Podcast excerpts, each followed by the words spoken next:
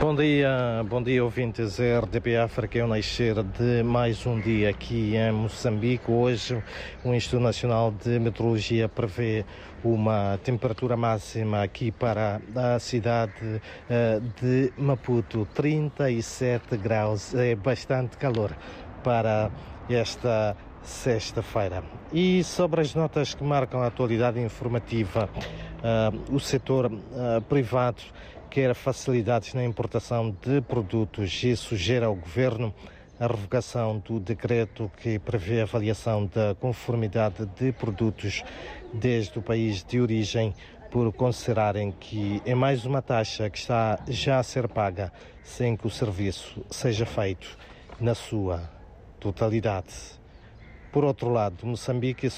e Suíça pretendem reforçar as relações comerciais com destaque para as áreas de turismo, energias renováveis e o setor financeiro. Interesse é esse manifestado pelo embaixador da Suíça em Moçambique, que visitou a sede da Confederação das Associações Económicas de Moçambique, CTA. Enquanto isso, também o governo moçambicano e parceiros vão desembolsar perto de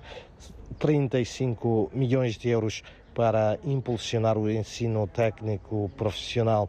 no país, como medida para uh, assegurar que Moçambique disponha de mão de obra qualificada em várias áreas e com um olhar também para o autoemprego, sobretudo dos jovens. E em outras notas, uh, o Presidente da República, Filipe Nunes, iniciou hoje uma visita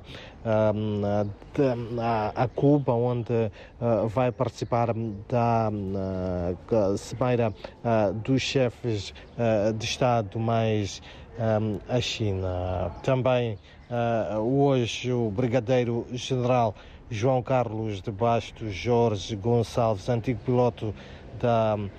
um, da Força Aérea Portuguesa vai passar a liderar a missão de treino da União Europeia em Moçambique. A cerimónia de transferência de comando desta missão atualmente eh, liderada pelo Comodoro uh, Fuzileiro Rogério uh, Martins de Brito, tem hoje uh, lugar no quartel-general da missão de treino da União Europeia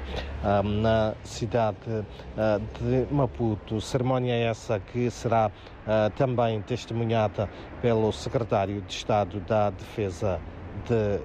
Portugal e mesmo para terminar com um olhar para a cultura, o presidente do Conselho Municipal da cidade de Maputo, Enéas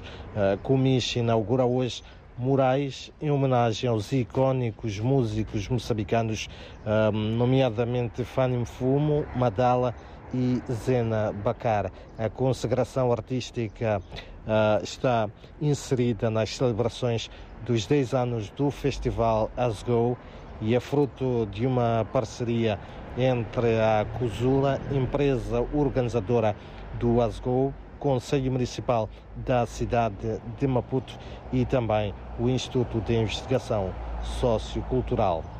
ARPAC. São então estas algumas das principais notas que fazem os destaques da atualidade informativa aqui em Moçambique, neste dia, recordo, em que a cidade eh, de Maputo vai então registrar uma temperatura máxima de 37 graus, isto de acordo com a previsão do Instituto Nacional de Meteorologia.